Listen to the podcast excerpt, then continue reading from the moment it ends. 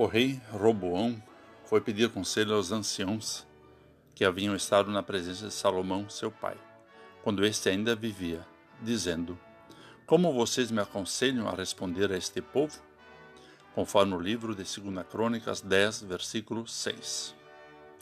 Olá, querido amigo da Meditação Diária Castelo Forte 2022, dia 14 de setembro. Hoje vou ler o texto de Alessandra Borscheid Alves, com o título Se Conselho Fosse Bom? Quem nunca se aconselhou? Diante de uma decisão importante ou difícil, temos por hábito pedir o conselho de alguém em quem confiamos, de ouvir sua opinião para tomar a melhor decisão. O rei Roboão, ao assumir o trono de Israel, recebeu o pedido do povo de aliviar a dura servidão imposta por seu pai Salomão. Roboão aconselhou-se com os anciãos. Não satisfeito, procurou também os jovens que o serviam, com quem havia crescido. Ao invés de ouvir o conselho dos anciãos das tribos de Israel e aliviar a carga tributária e os trabalhos compulsórios impostos por seu pai, ele mandou aumentá-los.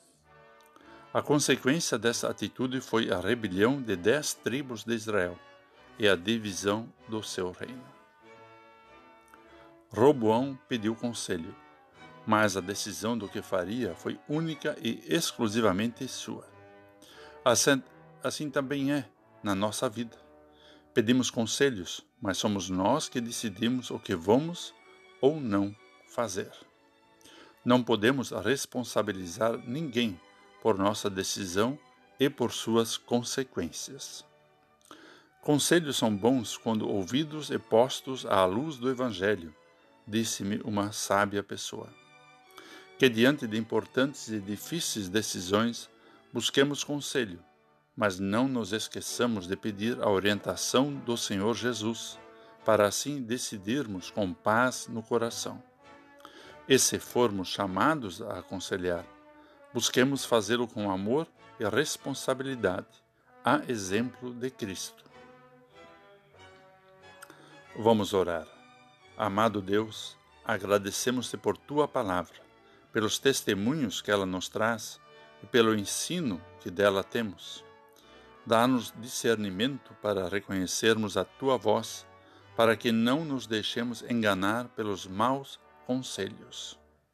Amém. Aqui foi Vigan Decker Jr. com a mensagem do dia.